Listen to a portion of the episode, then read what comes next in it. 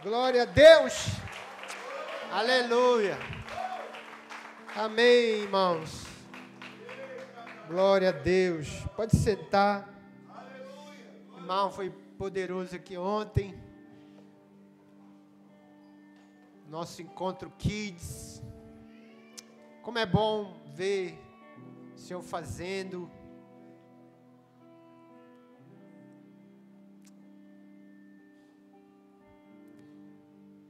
Uma irmã que perguntou assim: vai ter brincadeira? Irmão, para criança, tudo é brincadeira. Entende? A brincadeira da criança é, é sério também. Ela, ela brincar para o adulto é uma coisa, brincar para a criança é outra, entendeu? A criança, quando ela brinca, ela está aprendendo.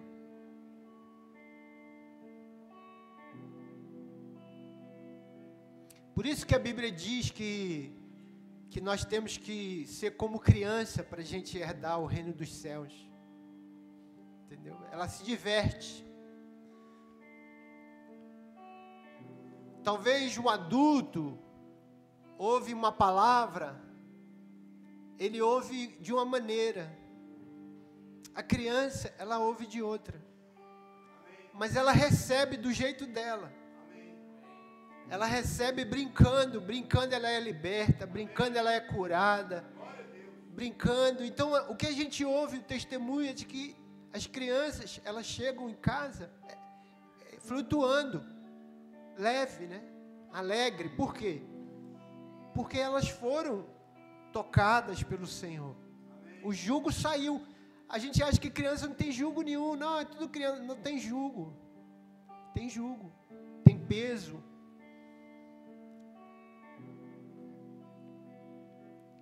Mas é, é, o Jesus tira também todo o jugo da vida delas. Da criança é o reino dos céus. Elas, elas entram, irmão, no reino fácil. Nós que nós que somos adultos, nós complicamos. Quando Jesus estava lá ensinando, as crianças foram abraçar Jesus.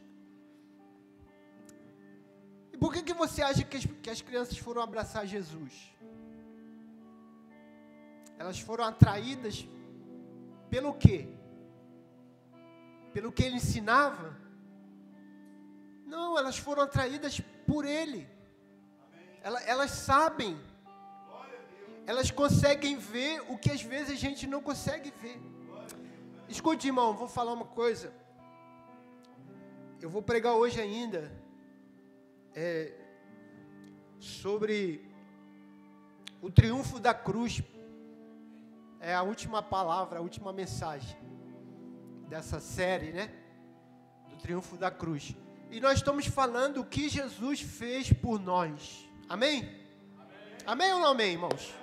O que Jesus fez por nós. Tudo o que Jesus, toda a obra de Cristo, toda a obra de Cristo não, porque seria muita arrogância, né? A gente falar que a gente está pregando toda a obra, né? Mas algumas coisas é, importantes a respeito da obra de Cristo. E você, você, o que, que você aprendeu? Ah, que Jesus na cruz você foi reconciliado. Na cruz você foi liberto. Na cruz você foi favorecido. Na cruz você estava condenado. Quando eu digo você, eu estou me incluindo também. Amém, irmãos? Estou, estou julgando ninguém aqui. Nós estávamos condenados, perdidos, mas fomos achados.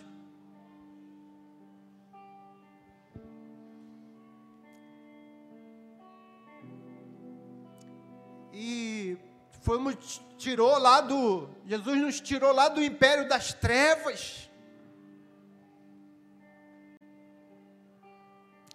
Agora, entenda isso.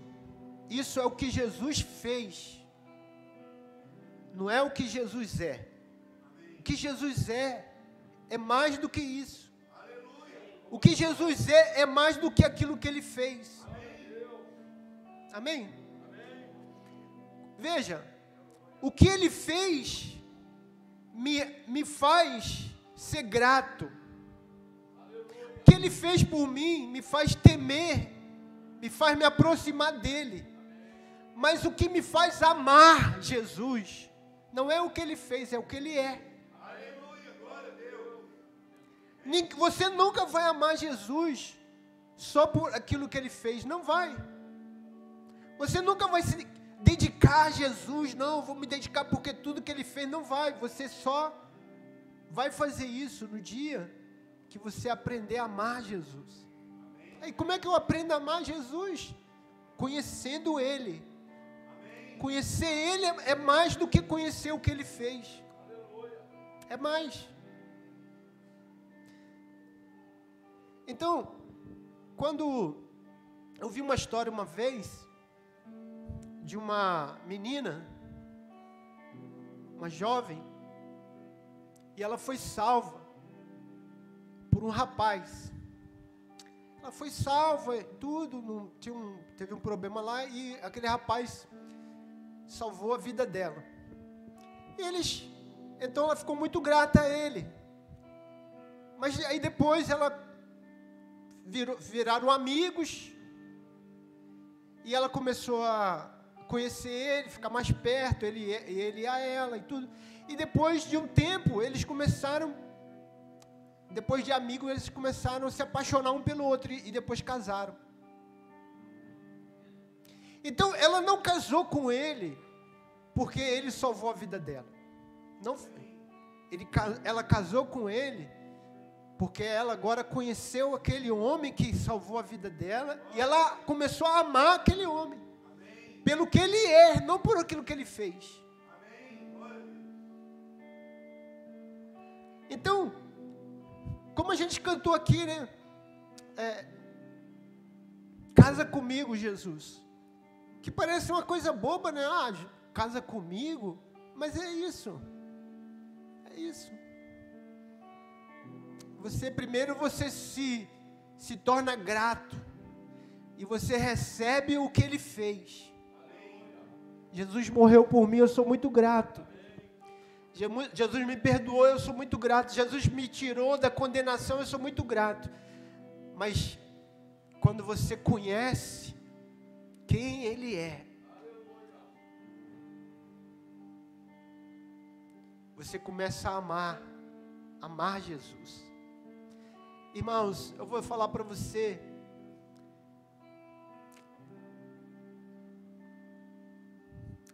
Porque atrás de, de, de prédio, é, de culto, de evento, atrás disso tudo, da igreja, das liturgias, da ceia, por trás disso tudo, existe uma pessoa, ela é real.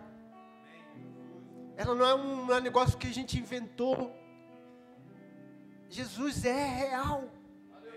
Mas por que, que as pessoas não conseguem ver, não conseguem crer, não conseguem nem andar com Jesus, nem conseguem acreditar? Tem gente que nem acredita, até hoje tem gente que nem acredita. Ah, isso aí é um, é um mito, é uma lenda. Por quê? Porque fecha o coração. Se você fecha o coração, você não consegue. Porque é pela fé. E para ter fé precisa abrir o coração. Interessante que as pessoas abrem o coração para uma porção de coisa. Tem gente que tem é, um ídolo. Ah, ah, você nem conhece aquela pessoa, ela, é, ela, é distante, mas ela é famosa. Ela, e você abre o coração, você se, de, você se derrama né, para uma pessoa que nem te conhece. Mas quando fala, abre o coração para Jesus, você fecha. Ah, Jesus? Ah,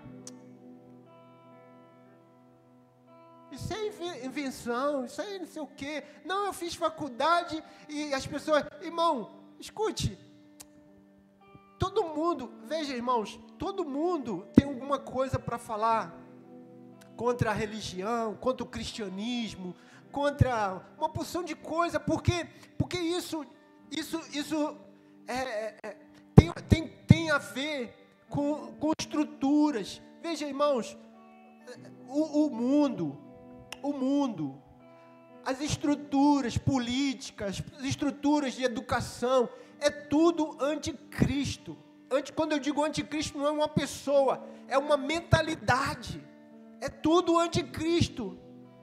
Ele, ele, ele, no mundo, Jesus disse, Jesus nos ensinou isso, irmão. No mundo, o mundo me odiou, Jesus disse. Vai odiar vocês também. Ninguém vai ficar batendo palma porque você é cristão. Você não vai chegar na faculdade e as pessoas vão, oh, cristão, você é cristão? Parabéns. Não vai. Não vai. Eles vão meter é, é, ideologia, eles vão, é, vão enfiar é, é, é, uma porção de conceito, filosofia, e, e uma porção de coisa para tirar, pelo contrário, tirar a tua fé. Mas que, que você faz? Quando a sua fé é uma coisa só mental, quando a sua fé é uma coisa só que você que você ouviu falar, você perde. Irmão, ninguém, se você conhecer Jesus, você nunca vai mais perder sua fé, não vai. Vai, irmãos. É porque é real. Pode botar um, um, um, um, um revólver na sua cabeça e falar nega, você diz não, não vou negar porque é real. Eu não posso negar uma coisa que é real, que é, que é, que é, que é verdade.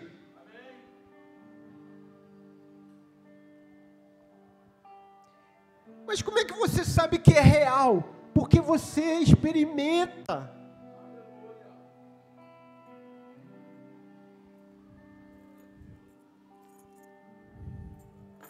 Né, irmão Adalto? Você sabe. irmão Adalto. Vou contar uma, uma história do irmão Adalto, que eu lembrei aqui agora. Irmão Adalto estava. Eu gosto muito dessa história. Irmão Adalto estava evangelizando com um grupo de irmãos na noite, era noite. Só de madrugada que ele evangeliza. É um negócio impressionante. Ele tem muita história boa, viu, irmão? Tem uma história do irmão Dalto, eu já lembrei de outra aqui. Que ele está indo para casa sozinho, vê um grupo de, de armado, não é isso, irmão Dalto? Mais de 15, 15? Mais de 15. Eu abaixei, viu? Mas é mais de 15. E ele já começou a orar, já começou a repreender e falar, os irmãos, aquele pessoal ali, né, com arma, né, cheio de ódio, Mexe não, mexe não, que é homem de Deus.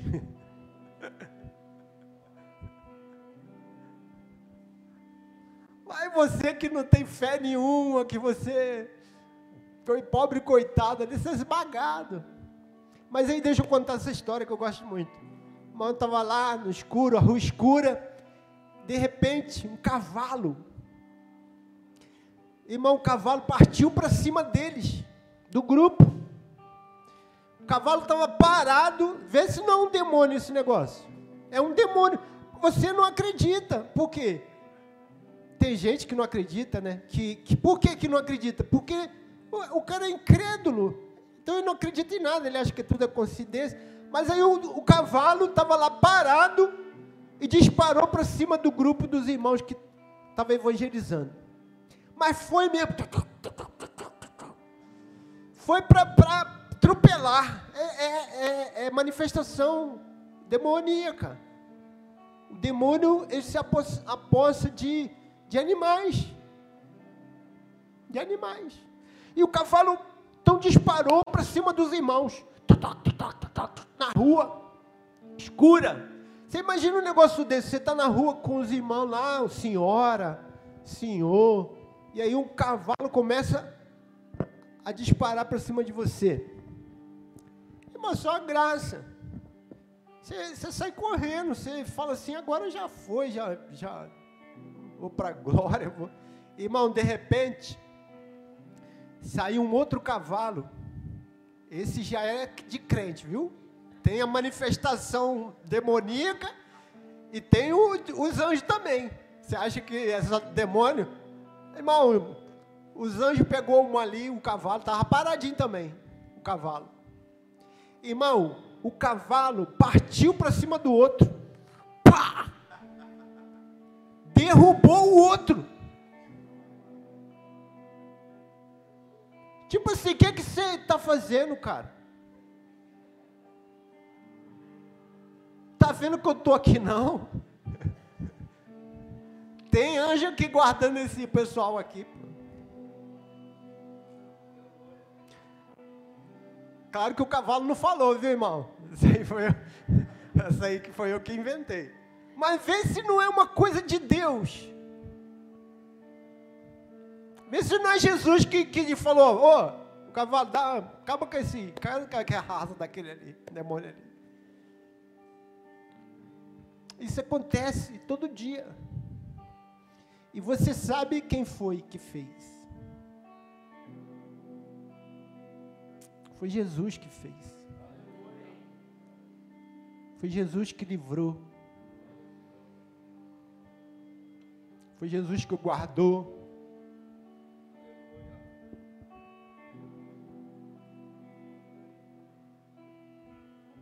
Porque Ele vive.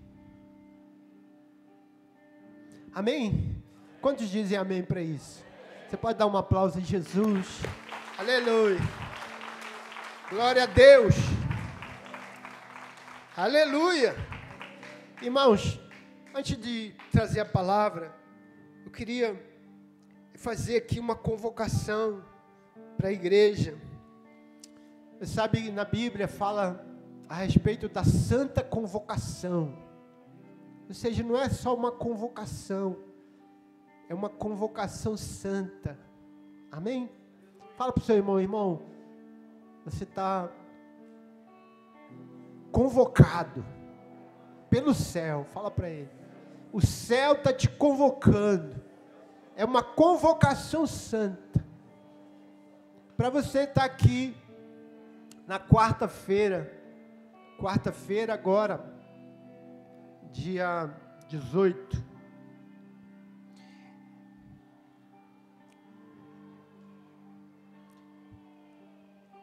convidando todas, convocando todas as células para estar aqui, para a gente orar, para a gente receber uma palavra, para no dia 19, na quinta-feira, nós começarmos o nosso, nosso jejum de 21 dias, 21 dias de jejum. Ah, pastor, mas eu, eu não consigo jejuar, eu não consigo, eu tenho dificuldade. Irmão, sempre tem um jejum que você pode fazer. Você de repente não consegue fazer jejum de comida, mas sempre tem um jejum que você pode fazer. Amém? Mas participa. Participa fazendo algo. Eu, eu vou te explicar mais como você pode participar na quarta-feira. Ah, mas vai ter, além do jejum, vai ter também oração. Então você pode participar jejuando e você pode participar orando. As orações vai ser é, através de, de live. Todos os dias, às 8 horas, nós vamos entrar né, juntos. Caso se você estiver na célula, você vai continuar lá a tua reunião de célula, mas se você estiver em casa, ah, pastor, mas eu não tenho internet, não tenho Wi-Fi, ok, você vai, separa lá junto esse momento lá, oito horas, se você estiver em casa, claro, e, e ore, né? Você puder entrar na live e orar junto com a gente, vai ser uma benção. Mas é importante você estar aqui na quarta-feira ah, para a gente estar ministrando e também explicando como é que vai ser o nosso jejum e você envolver, você envolver a sua célula. Amém? Amém, irmão? Posso ouvir um amém dos irmãos? Ok. Outro, uma coisa que eu queria também pedir os irmãos estar já orando, no dia 25 de setembro, nosso encontro de um dia inteiro com Deus, que vai ser aqui no prédio. Amém? Amém, irmãos? Aleluia! Então, esse encontro é de adultos, né? Já tivemos o encontro de criança, agora vamos ter de adultos. Então, esteja orando, esteja convidando, esteja participando. Lembrar também os irmãos, líderes e células, membros de células, líder de treinamento, da nossa conferência, no dia 11 de setembro, a conferência da Vinha, em Jacarepaguá também, o dia inteiro. Faça sua inscrição, o Fabinho está com as pulseiras, faça sua inscrição para nossa caravana, para a gente sair daqui com um grupo bom, amém, irmãos? Participa, fala lá com o seu líder que você quer participar.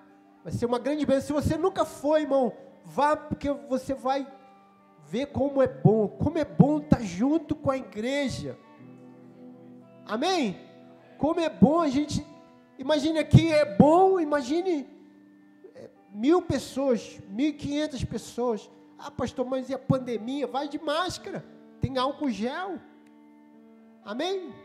Vai ter espaçamento lá. Vai ser uma bênção. Glória a Deus. Glória a Deus. Aleluia. Abra sua Bíblia então, 1 Coríntios. 1 Coríntios capítulo 1. 1 Coríntios capítulo 1, verso 18. A partir do verso 18. 1 Coríntios, capítulo 1, a partir do verso 18. Quantos acharam? Diga amém. Certamente a palavra da cruz é loucura para os que se perdem, mas para nós que somos salvos, poder de Deus. Pois está escrito: Destruirei a sabedoria dos sábios e aniquilarei a inteligência dos instruídos. Onde está o sábio? Onde o escriba? Onde o inquiridor deste século, porventura não tornou Deus louca a sabedoria do mundo? Visto como, na sabedoria de Deus, o mundo não conheceu por sua própria sabedoria. Aprove a Deus salvar os que creem pela loucura da pregação. Porque tanto os judeus pedem sinais, como os gregos buscam sabedoria. Mas nós pregamos a Cristo crucificado, escândalo para os judeus, loucura para os gentios. Mas para os que foram chamados, tanto judeus como gregos, pregamos a Cristo, poder de Deus e sabedoria de Deus. Porque a loucura de Deus é mais sábia do que os homens. E a fraqueza de Deus é mais forte do que os homens. Aleluia. Amém? Vamos orar mais uma vez. Obrigado, Senhor, pela tua palavra. Diga-se comigo, eu abro o meu coração para receber palavra do Senhor. Bem-vinda a tua palavra. Eu creio que a tua palavra é a tua revelação para a minha vida. Eu creio que a tua palavra me alimenta, me edifica, me abençoa, me cura. Bem-vindo à tua palavra. Bem-vindo à tua palavra. Amém. Amém. Glória a Deus. Aleluia. Aleluia. Aleluia.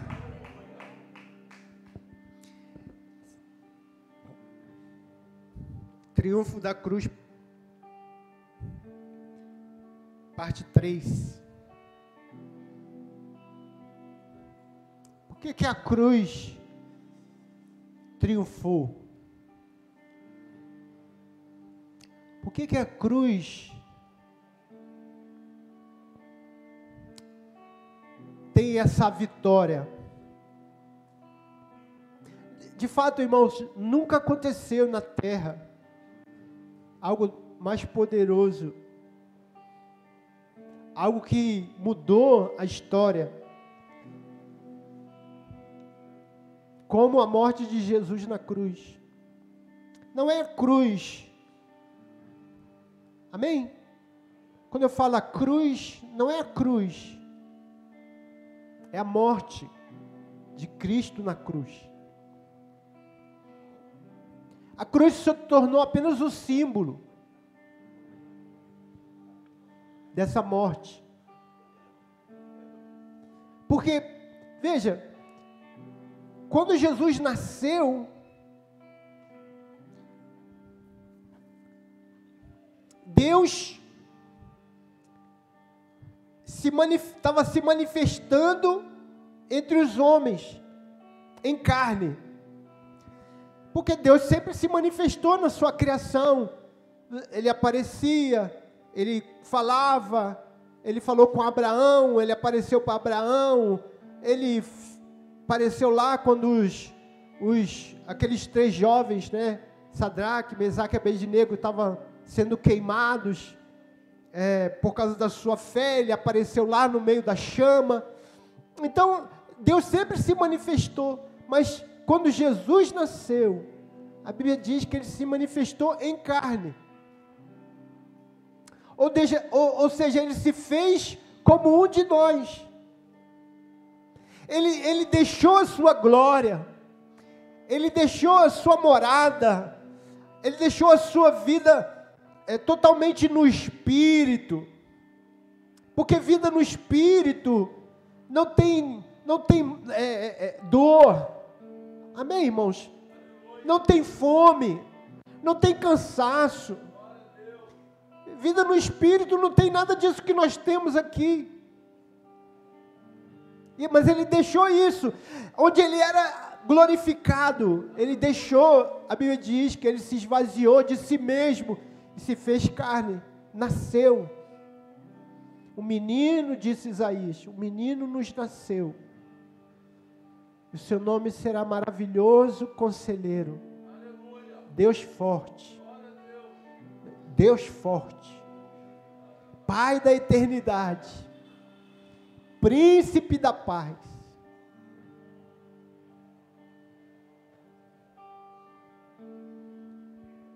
Então, Jesus foi manifestando graça, curando os enfermos, libertando os oprimidos, ensinando o evangelho do reino. E aí, essa, essa foi a obra que Jesus foi fazendo. Foi construindo, foi edificando mas quando ele morreu na cruz, ele disse: Está consumado. Pai, em tuas mãos entrego o meu espírito.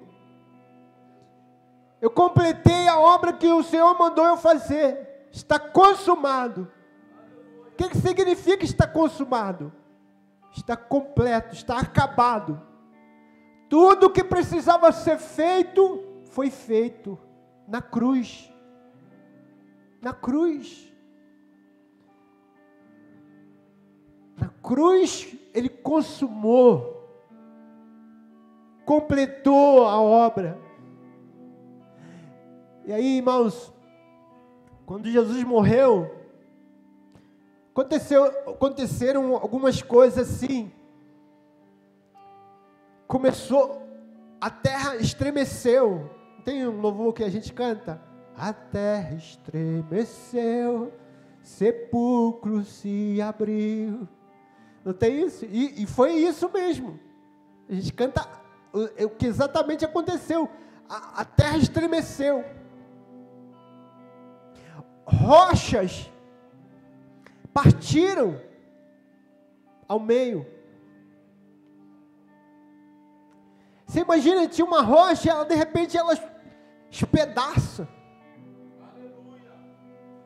Mas aconteceu algo assim, que, é, que foi ah,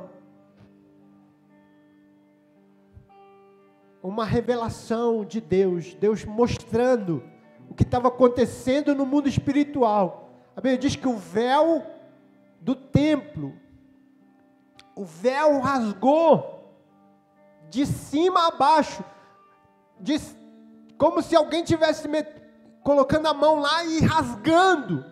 O véu rasgou, o véu do templo. Então, quando você olha assim e ouve falar disso, você não tem, quando talvez você não tenha é, conhecimento profundo de, da, da escritura, você tem alguma dificuldade. Mas eu vou te dizer o que, que significa isso. Imagine que aqui onde eu estou agora, esse espaço todo aqui, no templo, no templo de, de Salomão, no templo de judaico, esse lugar aqui chamava Santo dos Santos. Aqui tinha a Arca da Aliança, que era o símbolo da presença de Deus na terra. Amém? Aqui nesse lugar, aqui nesse espaço, só tinha isso, não tinha mais nada aqui, só a Arca da Aliança. E aqui, aí onde os irmãos estão, seria o santo, o lugar santo. Aqui, o santo dos santos. E daí para cá, tinha um véu. Tinha um véu, véu grosso, uma cortina. Aí ficavam os sacerdotes, e aí tinha também é, no templo algumas tudo era feito aí no, no, pelos sacerdotes aí no Santo dos Santos. O sacrifício era feito lá fora. Aqui era feita dedicação, orações, os, o pão, a mesa, o. Veja, irmãos, e lá fora o sacrifício.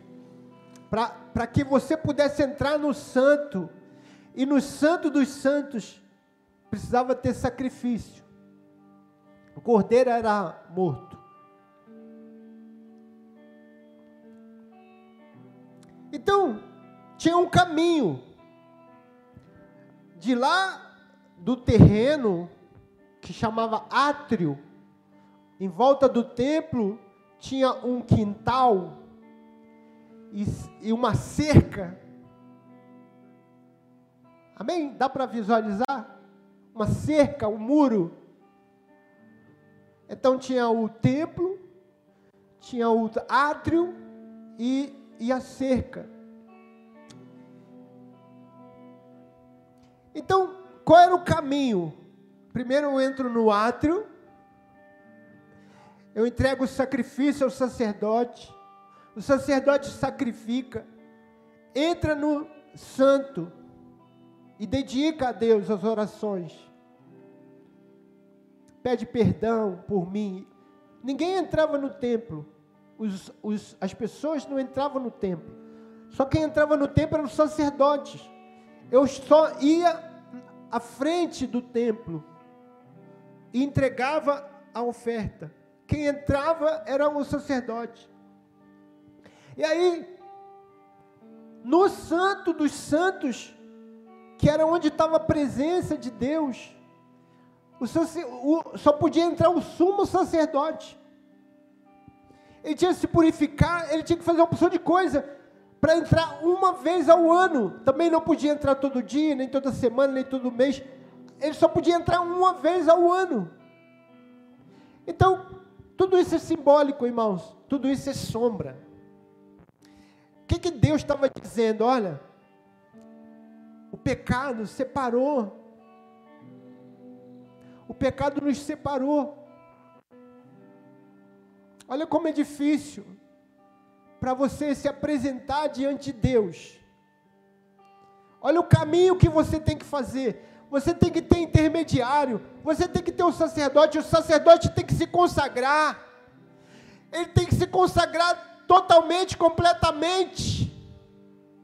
Não pode ter uma vida toda errada. Tem que ser totalmente dedicado, purificado eu não vou explicar aqui todo o ritual porque demora demais, mas eu só quero que você entenda isso, irmão. Só entenda isso. Quando o véu rasgou, Deus estava dizendo: o caminho agora se abriu. Se abriu. O véu, aquela música, aquele louvor, né? o véu que separava não separa mais. A gente cantou aqui no início, né? O Fernandinho, que nós podemos entrar no Santo dos Santos pelo novo e vivo caminho. Novo e vivo caminho. Não é um caminho mais de morte eu não tenho que sacrificar um, um animal, porque Jesus, uma vez por todas e para sempre, se sacrificou por nós. Ele abriu o caminho, um caminho novo.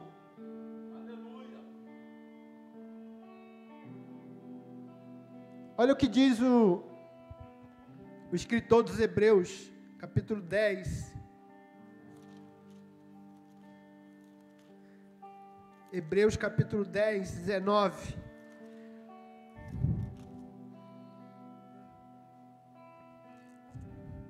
Tendo, pois, irmãos, intrepidez,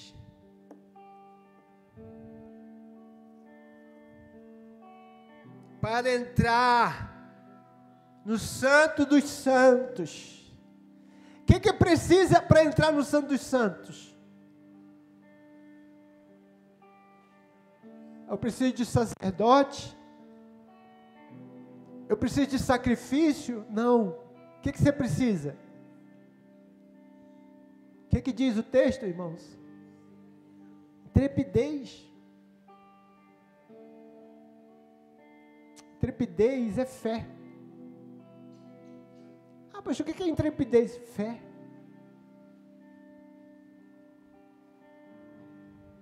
Uma disposição de fé, de crer, uma ousadia de crer que agora em Cristo eu posso entrar no Santo dos Santos.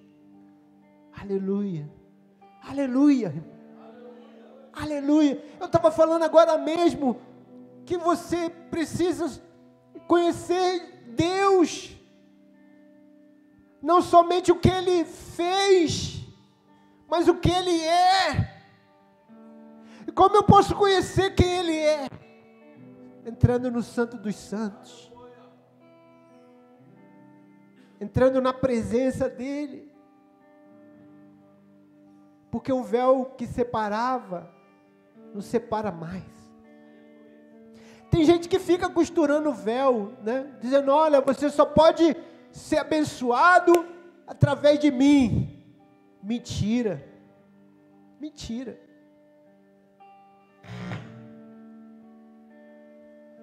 Você só pode receber uma bênção por intermédio de alguém. Mentira. O véu que separava não separa mais. Agora, veja, irmãos, a minha relação, pastor, então, não precisa de pastor, não precisa de apóstolo. Irmão, escute. Deus usa pessoas, viu, irmãos, para nos abençoar. Aprenda isso na sua vida. Porque arrogância, escute isso, irmão. Arrogância também impede a tua bênção. Arrogância. O que, é arrogância? É, é o crente que diz assim: eu não preciso de pastor, eu não preciso de apóstolo, eu não preciso de igreja, eu não preciso de intermediário nenhum, porque eu tenho Jesus. Isso é mentira também. Também é mentira. Quando Moisés, irmãos, Moisés, Deus falava com Moisés face a face. Quando Moisés entrava na tenda dele, a nuvem do, de Deus descia na tenda. Mas Deus usou o seu sogro, o sogro de Moisés, para ensinar para Moisés como ele deveria reunir, organizar Israel. Por que, que Deus não falou para ele? Que Deus falava com ele. Porque Deus usa pessoas. É para a gente ser humilde. É para a gente não ser soberbo. Então, eu não tenho problema nenhum, irmãos. Eu tenho pastores na minha vida. Eu tenho pastores que me apacentam. E glória a Deus por isso. Eu tenho o maior carinho, amor e respeito. Respeito à autoridade deles na minha vida. Porque Deus usa pessoas. Agora, eles não são e nem querem ser meu intermediário. Eles nunca vão dizer para mim, porque eu, eu conheço o coração deles, que eles eles nunca vão dizer para mim, olha, João, você só pode ser abençoado através de mim. Você só pode ter uma bênção se eu te abençoar. Eles nunca vão dizer isso, porque os homens de Deus são sérios. Um homem de Deus sério nunca vai falar isso para você. Nunca vai falar. Nenhum líder aqui da igreja vai falar isso para você. Você só pode ser abençoado através de mim, você só pode receber um milagre através de mim, porque nós não precisamos de intermediário. Nós precisamos um dos outros. Nós precisamos edificar, servir uns aos outros, edificar um na vida do outro, mas eles, homens, não são intermediários. O véu se rasgou. Eu posso entrar. Eu posso entrar no Santo dos Santos. Eu posso entrar na presença do Senhor. O que, que diz mais o, o Hebreus?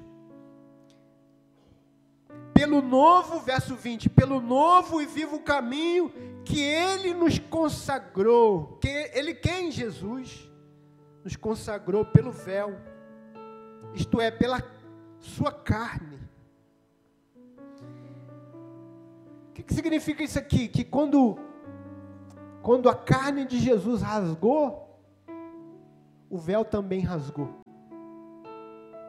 O véu só rasgou porque a carne de Jesus rasgou. Ele, ele consagrou, ele abriu esse caminho através da sua carne, do seu sacrifício. O cordeiro que era imolado na porta do templo, tinha a carne rasgada, não precisa mais, porque Jesus rasgou a sua carne no lugar do Cordeiro. Ele é o Cordeiro de Deus que tira o pecado do mundo. Por isso que nós cantamos aqui, vamos cantar uma canção ao Cordeiro. Aleluia. Você sabe que no céu nós vamos cantar uma canção nova. Uma canção que nunca foi cantada, você sabia disso? Vou cantar bem, no céu nós vamos cantar bem. No céu você não vai desafinar, irmão. Aleluia. Pode desafinar aqui. Aqui a gente pode desafinar. Porque no céu nós vamos cantar uma canção ao Cordeiro. Todo mundo afinadinho, amém? Aleluia! Fala para o seu irmão, irmão, você pode entrar agora na presença do Senhor, porque o véu se rasgou. Aleluia! Aleluia! Você pode dar um aplauso a Jesus. Aleluia! Irmão, eu, o que eu falo, a criança entende isso melhor do que nós. Porque você precisa ser criança para ter revelação.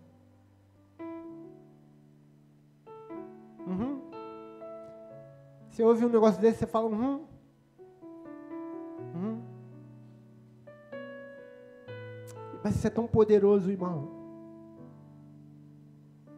Por que é poderoso, pastor? Porque, irmão, você não sabe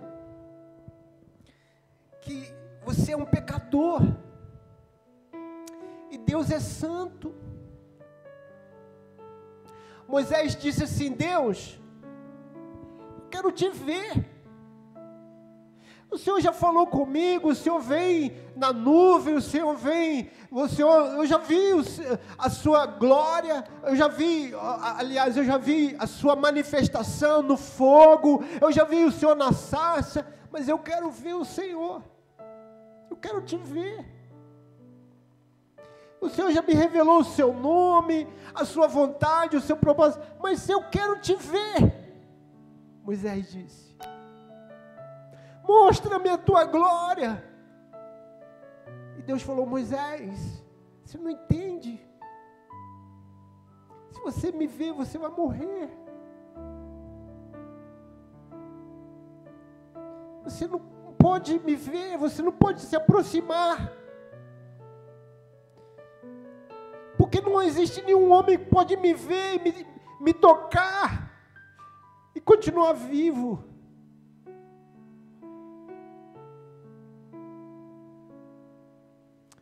Mas eu vou colocar você atrás de uma rocha, com uma fenda, e eu vou passar rápido, para você me ver como ver um vulto. Você vai me ver só nas costas, só um pouco da minha glória. Mas já está bom. Isso me basta. Agora Jesus veio, irmão, e disse: véu rasgou. Você pode agora entrar no Santo dos Santos. Você é um pecador. Você é um pecador, mas você agora pode entrar. Por quê? Porque eu abri o novo e vivo caminho. O novo e vivo caminho. Não é mais aquele caminho antigo, é um novo e vivo caminho. Você só não vê, você só não toca, você só não experimenta, porque você precisa ter intrepidez, ter fé. Você tiver intrepidez, você vai ver, você vai experimentar. Uma irmã estava com câncer. Eu participei de um. Quando eu era jovem ainda, participei de um. Vigília. Chamaram uma irmã para.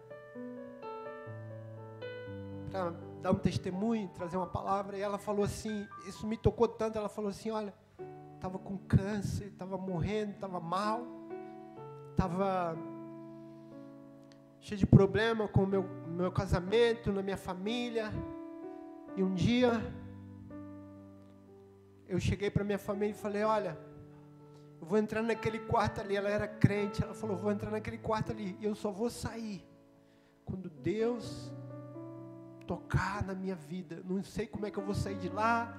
Se eu vou sair morta, se eu vou sair ainda doente. Mas eu sei que Deus vai me tocar. Então não me atrapalhe, não me chame. Não esqueça que eu estou ali. Porque eu só vou sair dali quando Deus tocar na minha vida. E ela ficou lá o dia todo, clamando, dizendo: Deus eu estou assim, eu estou assim, eu quero que o Senhor toque na minha vida. Eu quero que o Senhor venha aqui nesse quarto agora. E eu não vou sair desse quarto enquanto isso é intrepidez. Enquanto o Senhor não me tocar. E ela ficou ali. Orando. Talvez fosse muitos de nós aqui, a gente já tinha desistido, falado, ah, Deus não, não ouve nada de oração, isso é tudo conversa de pastor, mas ela ficou. Ela ficou ali. E clamava mais uma vez. E clamava, não sentia nada e clamava mais uma vez. Até que uma hora ela falou: Olha, irmãos, Deus começou a me tomar no meu corpo como eu não consigo explicar. Ela falou, eu não consigo explicar. Fosse um, uma energia. E ela, ele começou a entrar. Essa energia começou a entrar pelos meus pés. Eu senti entrando. Entrando, me tomando todo o meu corpo. Aquela presença, aquele poder aquela glória.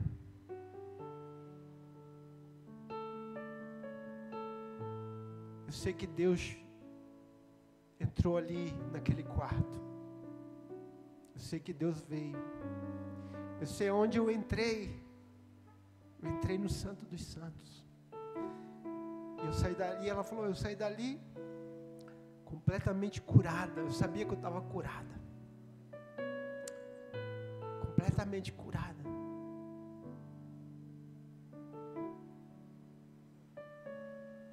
Completamente restaurada. Eu não só fui curada no meu corpo, fui curada na minha alma. Tudo dentro de mim foi curado, foi tocado, foi restaurado tudo. Minha fé, minha alma, tudo desapareceu, todos os meus problemas desapareceram diante de mim. Não é que eles foram resolvidos, eles ficaram pequenos, eles não tinham mais importância alguma, porque Deus entrou com força em minha vida. Porque o problema é só é grande, porque a gente acha que Deus é pequeno. Quando você experimentar o Deus grande que você tem, os problemas vão ficar pequenos. Ah, ah isso aí não há nada que Deus, o meu Deus grandão, como diz as crianças. Meu coração é tão pequenininho, mas cabe dentro dele um Deus grandão. o Deus é grandão, o meu coração é pequenininho, mas o meu Deus é um Deus grandão. Eu estava ensinando outras crianças a repreender o mal. Falei, você tem que fazer cara feia. Como você vai repreender o mal rindo? E tinha uma menina que ela fez, ela ficou assim, ó, vesga. Eu falei, gostei desse cara feia. As crianças são muito engraçadas. Ela fez um cara mal e vesga, assim, ó. Ela fez os olhos assim, falei, rapaz, essa é uma cara de mal. Aleluia. Aleluia. Deus é grandão. E ela, e ela então, irmão, a vida dela mudou. Ah, mas, pastor, se ela, não sei se dali curada, mas a vida, irmão, quando Deus toca em você, você é curado. Você pode não ser curado na sua físico, mas você é curado na sua alma. Você, você é transformado na sua alma.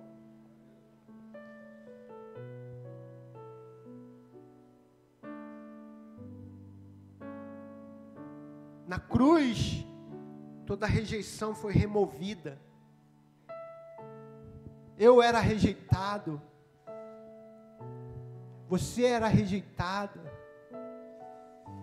Todos, todos, teve, todas as pessoas em alguma área da sua vida, em algum momento da sua vida, foi rejeitado de alguma maneira sofreu uma rejeição de alguma forma por alguém que amava, talvez o pai, talvez a mãe, talvez alguém importante, você foi deixado de lado. Quem nunca sofreu uma rejeição? Quem nunca foi se sentiu abandonado? Ou quem nunca se sentiu assim desprezado? Tipo aquela pessoa que todo mundo convida você para jogar, todo mundo convida, todos são convidados para jogar no seu time, time daquele cara legal, mas você é ruim. Você é um pereba. Quantos são perebas? Eu já fui pereba. Pereba é aquele que não joga nada. Ah, não, você espera aí. Quantos meninos já tentaram é, namorar uma menina que ele gostava e a menina foi rejeitado. O menino namorou todo mundo, mas não namorou ele que gostava. Namorou até quem não gostava dela. Mas o cara que gostava, ela não namora. Porque é feio, porque é, sei lá, é rejeitado.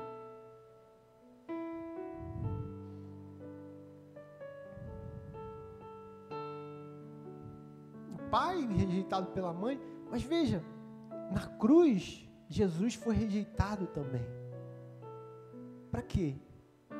Para você nunca mais ser rejeitado.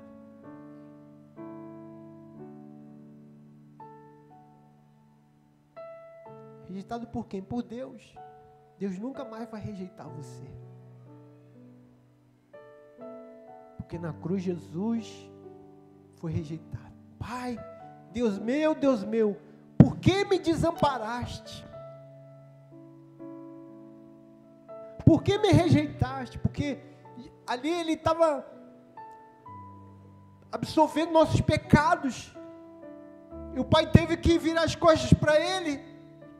Para quê?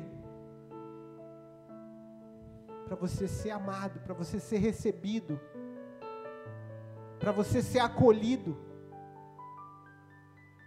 Jesus foi rejeitado no seu lugar. Na cruz fomos livres do poder da morte. Diga comigo, na cruz, fomos livres do poder da morte. Porque a morte tem um poder. Ela intimida. Tem, não gosta, ninguém gosta de falar de morte, mas eu, eu vou falar. Os irmãos não gostam. Eu falo, irmão, faz um testamento não morre sem deixar um testamento. Os irmãos não conseguem fazer um testamento. Morre e fica os filhos tudo brigando, porque ninguém sabe o que, que vai ser de ninguém, porque o pai nem a mãe faz o testamento. Faz um plano de funeral. Não, tá me dizendo que eu vou morrer, pastor? Só faz. Faz um seguro. Faz um seguro. Irmão, a gente estava no meio da pandemia, você acredita? No meio da pandemia, eu falo para esses irmãos, irmão, paga o INSS se você morrer, sua esposa recebe. Não paga INSS. E vai morrer, e a esposa vai ficar sem receber nada. INSS 100 reais. Não paga. E, e tem dinheiro para pagar. É, pastor, esqueci. Porque eles acham que eles nunca vão morrer. Mas irmão, qual a única certeza que você tem? O Nilson falou que vai ser arrebatado. Amém. Amém. tomara que você seja arrebatado. Mas é a única, você não tem certeza disso. Só Jesus voltar. Mas a única certeza morrer. Vai morrer. Mas qual é a boa notícia da cruz? Qual é a boa notícia da cruz? Que Jesus nos livrou do poder da morte. Morte não tem mais poder, ela tinha poder. Ela tinha poder de te intimidar, pôr medo. Esse, esse mistério, né? que todo mundo fica discutindo se tem se tem vida depois da morte. Tem gente que diz, ah, morreu, acabou. O inferno é aqui mesmo. Essas conversinhas, né?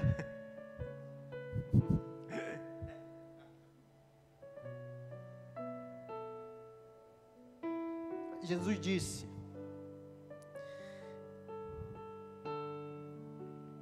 João 11, 25.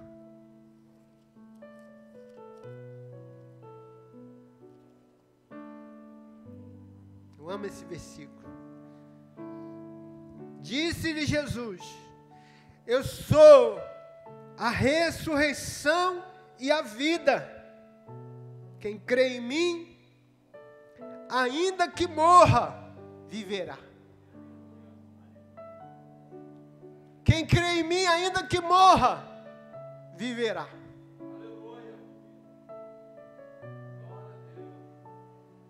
Quem crê em mim, ainda que morra, viverá. Vê se isso não é libertador. O crente não morre. Porque ainda que ele morra, ele viverá. Não tem, irmão, escute, não tem crente morto no cemitério. No cemitério só tem o pó do corpo dele. O corpo do crente virou pó mas não tem ninguém morto lá. Ah, o fulano jaz lá no, no, no cemitério tal. Não, ele não jaz em lugar nenhum. Ele vive. Deus não é Deus de morto, é Deus de vivo.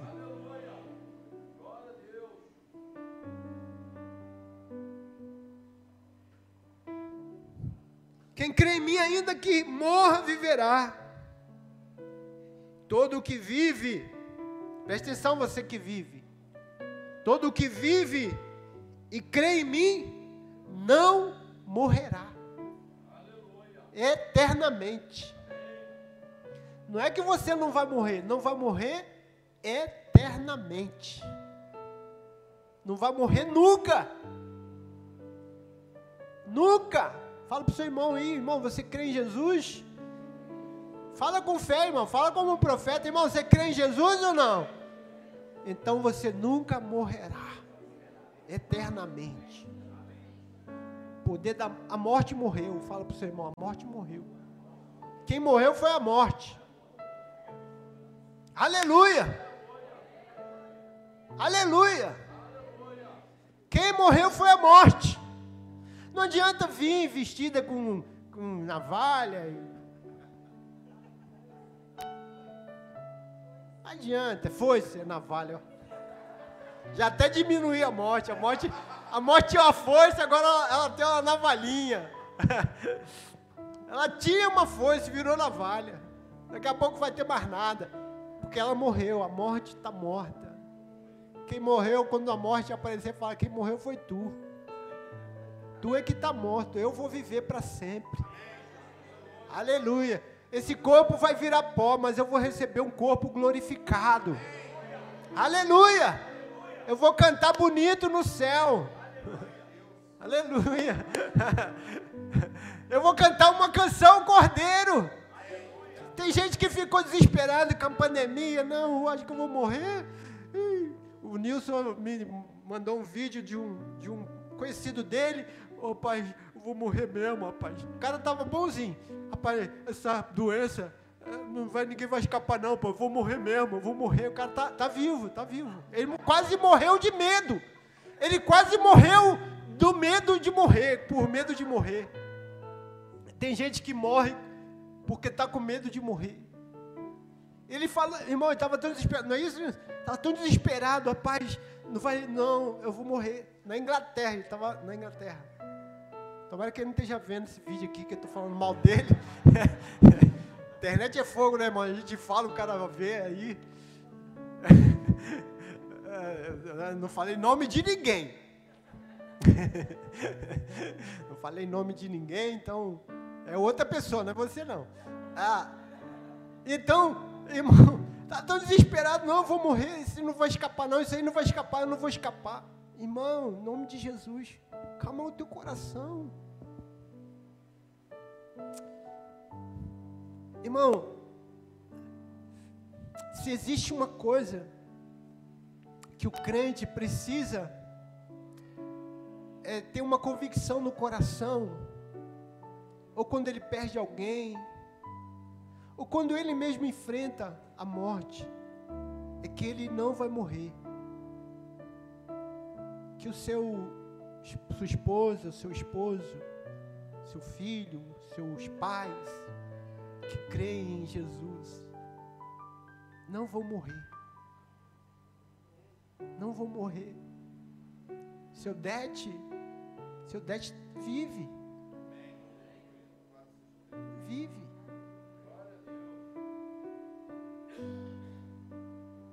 crente não morre. Então o poder da morte se foi. Se foi. Jesus disse: Eu sou a ressurreição.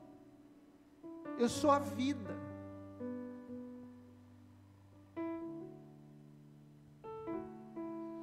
Eu, irmãos, tem um filme. Eu amo aquele filme. É uma história real do, do menino que morreu o céu é de verdade. E eu amo aquela história porque ele morreu, ele tava, teve, ficou doente, morreu. E depois ele é, ressuscitou, né? Quando ele morreu, ele foi no céu. Isso é verdade, essa é real. Ele está vivo até hoje. E aí, irmãos, por que, que eu amo essa história? Porque quando ele chega no céu, ele chega assim, com medo, né? Ele é uma criança, imagina, uma criança está no lugar, ele, ele vê o céu ali, ele vê, é muito lindo, ele fala, estava num lugar muito bonito, mas eu, eu fiquei ali. No, no começo, ele falando, no começo, eu senti falta do meus, da minha família, mas depois veio alguém e me recebeu, e eu fiquei em paz. Quem recebeu ele? Jesus, irmão. Eu amo isso porque Jesus não mandou, ele não vai mandar anjo para te receber. Quem vai te receber não é o Gabriel, o Miguel, o querubim. É o rei dos reis.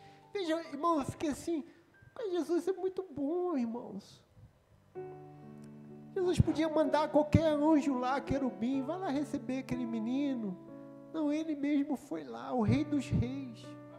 Então, irmãos, esse momento aqui, que as crianças. É claro que o Micael não é Jesus, mas é simbólico.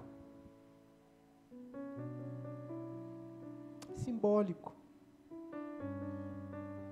Elas precisam encontrar Jesus. Elas precisam ir para Jesus. Elas precisam saber que foi Jesus que abraçou, salvou, perdoou, amou, libertou. E aquele menino falou assim: então, quando ele me recebeu, eu fiquei em paz.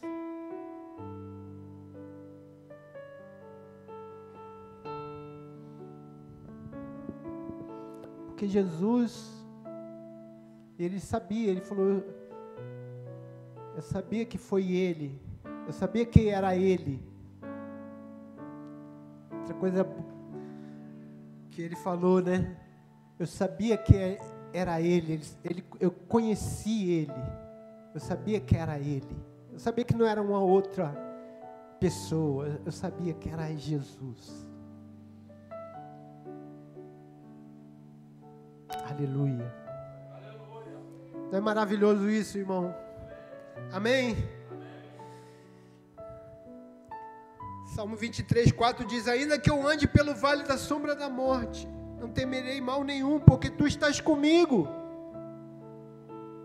Ainda que eu ande pelo vale da sombra da morte, porque você vai experimentar um dia o vale da sombra da morte. Talvez você experimente o vale da sombra da morte e você volte. Porque a morte não era para vir para você, mas um dia nós vamos enfrentar o vale da sombra da morte. Mas e aí? O salmista diz: Não temerei mal algum, porque tu estás comigo. Tua vara e o teu cajado me consolam. Na cruz, fomos redimidos da pobreza. Vou encerrar aqui, Gálatas 3, 29. Gálatas 3, 29. Gálatas, capítulo 3, 29. Deixa eu encerrar aqui, irmão, só um, pouco de paciência.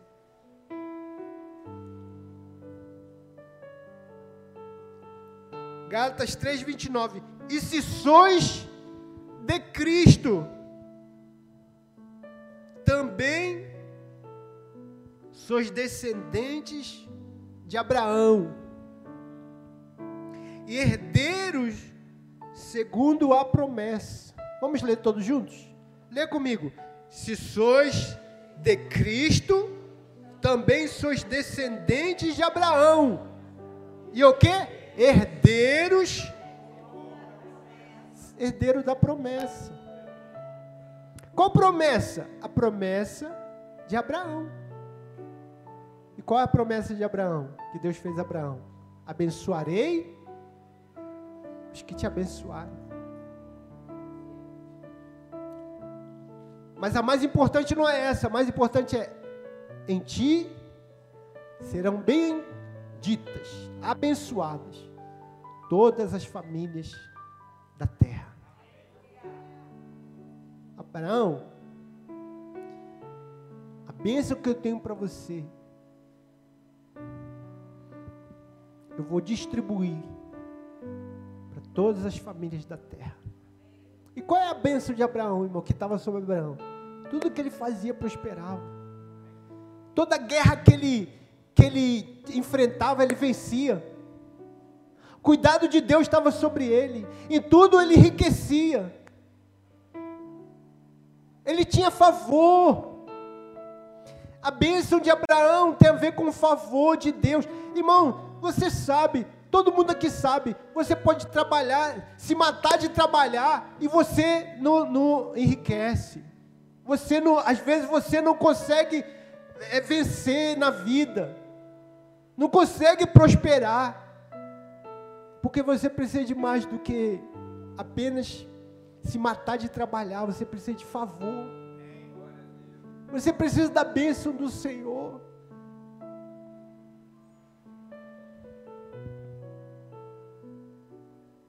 E qual é a bênção que você tem? A bênção de Abraão. Você é herdeiro da promessa significa que Deus na cruz, Jesus na cruz, estava tirando. As pessoas não gostam de dizer isso, falam assim: ah, o pastor está pregando a teologia da prosperidade. Amém, então, se isso é teologia da prosperidade, bem, eu creio. Eu creio que Deus abençoa, nos tirando da pobreza. Eu creio que o crente que se converte de verdade e segue a lei do, do reino, porque você tem que aprender isso, que você precisa sair da lei do mundo. Se você continua na lei do mundo, você vai viver conforme o mundo, mas se você começa a viver na lei do reino, você prospera. você prospera. Estou dizendo que você vai ser rico, que você vai ter jatinho, que você vai ter avião, que você, mas você vai ser próspero. Eu, irmão, olha que eu já, eu já conversei, já andei, já vivi, já vi a história de muito crente, de pessoas que saíram do mundo e se converteram. A, a não ser aqueles que não converteram de verdade, porque tem muitos também, mas a, a, aqueles que eu conheço, que saiu do mundo e converteu, e começou a andar conforme o Evangelho, nenhum deles, nenhum deles ficou da mesma maneira, nenhum prosperou todos eles. Ou o carro era o carro era ruim, ficou melhor. A casa era ruim, ficou melhor. O emprego era ruim, ficou melhor. A família era ruim, ficou melhor.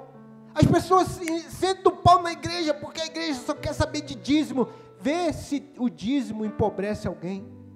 Faz uma pesquisa nas igrejas.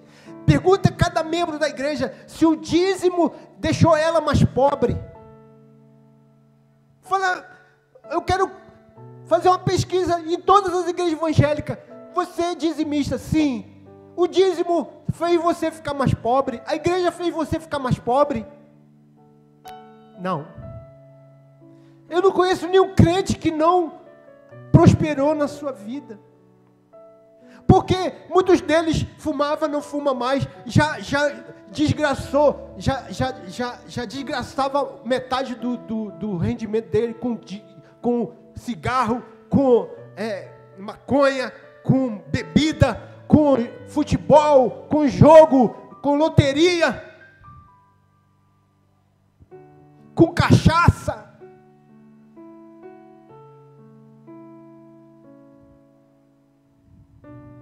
Agora ele compra um terno bonitinho, faz uma compra boa no mercado, a esposa está feliz, tá, tem até aqueles hidratantes, as esposas hidratante para o joelho, hidratante para a mão, shampoo.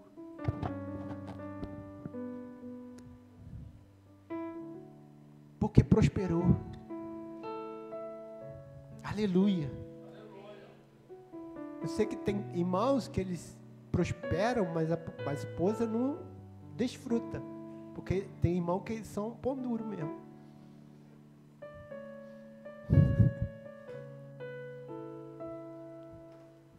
Mas prosperou. Ensina ele agora a ser generoso. Aleluia. Deus vai ensinar ele. Prosperou, agora ele falta ser generoso. Aleluia. Aleluia. Irmão, não creia que para ser crente, para ser espiritual, você precisa viver na pobreza. E nem e nem a gente está aqui dizendo que a pobreza é do diabo, que a se você é pobre, você é endemoniado. Não, não estou dizendo isso. Estou dizendo que essa não é a vontade de Deus para você. Dizendo que Deus tem uma bênção de provisão. E segundo, a Bíblia diz, é segundo a sua riqueza e glória. Não é segundo a sua pobreza e glória. É segundo a sua riqueza e glória. Ele vai suprir cada uma de suas necessidades não é também para você ficar sem fazer nada, que você vai receber as bênçãos. Não, trabalha. Tudo que você pôr a mão, você vai ser bem sucedido. Aleluia. Aleluia. Que ao, ao generoso ele acrescenta mais e mais. Amém. Amém. Aleluia. Amém. Receba essa palavra em nome de Jesus. Amém? Glória a Deus. Aleluia. Vamos ficar em pé. Deus abençoe. Vamos orar.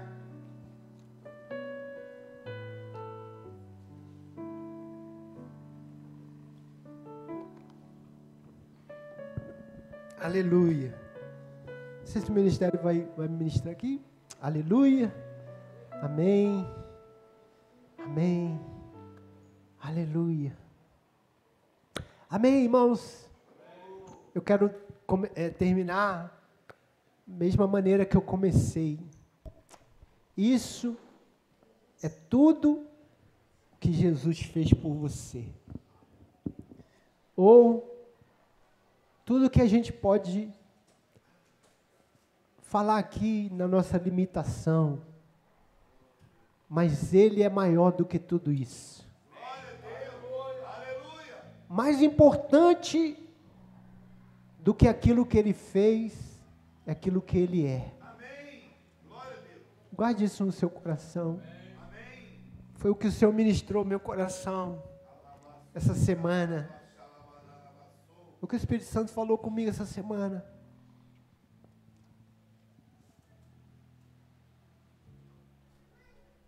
Que mais importante do que aquilo que Jesus fez, do que, da, da obra de Jesus, é aquilo que Ele é.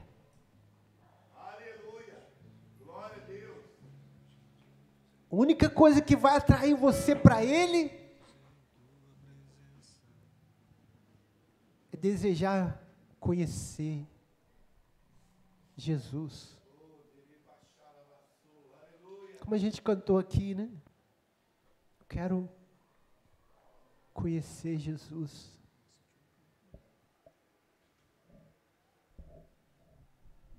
Quero.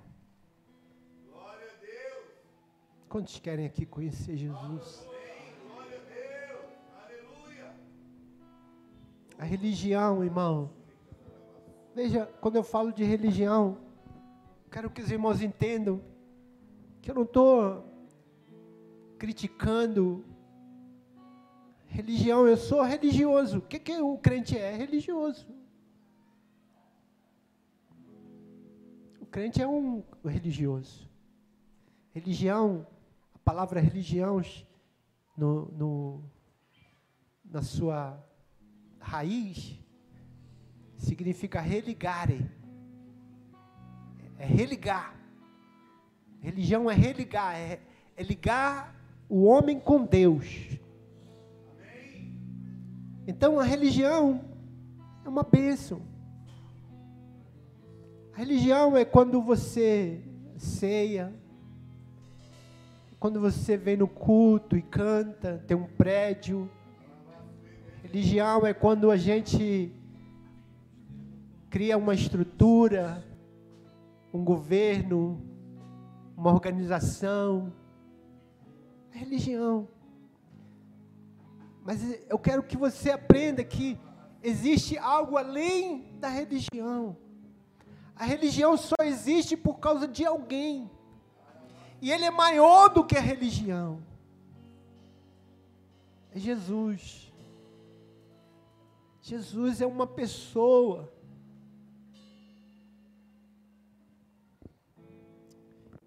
E ele quer o que ele deseja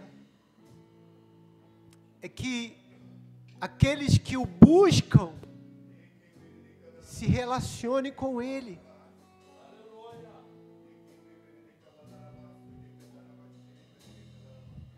Pastor, mas como é que eu posso me relacionar com uma pessoa que eu não vejo, uma pessoa que eu não, não sinto, uma pessoa que eu não que eu não que eu não posso tocar? Então, tem uma coisa que você pode fazer. Você pode praticar. Chama fé. Quando você faz musculação, você pratica um esporte, uma, um esforço muscular. Então a fé também pode ser praticada. A fé também é um esforço espiritual. Então, todo dia você, quando você levanta um, um peso, você está praticando, você faz um abdominal, você faz, você faz uma, uma barra, tal, você está praticando. Então todo dia você pratica a fé. Você levanta as mãos para o céu, você diz: Jesus, Jesus, eu confesso que tu és o Filho de Deus, tu és o Salvador do mundo, tu és o meu Senhor. Jesus, eu te amo. Jesus, tudo que eu quero é conhecer mais de ti. E você faz, precisa de você fazer muito muita coisa, faz um pouquinho por dia. Um dia você adora, um dia você clama, um dia exercita a tua fé. E um dia, eu vou dizer para você, você vai começar a sentir o toque dele. Você vai começar a ouvir a voz dele. Você vai começar a se apaixonar por ele. Você vai você vai fazer a fé, ela vai se tornar um músculo forte na sua vida. De maneira que você vai crescer em fé e ninguém mais vai tirar a tua fé. Nada nesse mundo vai ter poder para tirar a tua fé. Porque você não vai ouvir a respeito de Jesus. Você vai conhecer Jesus. Aleluia. Aleluia. Aleluia.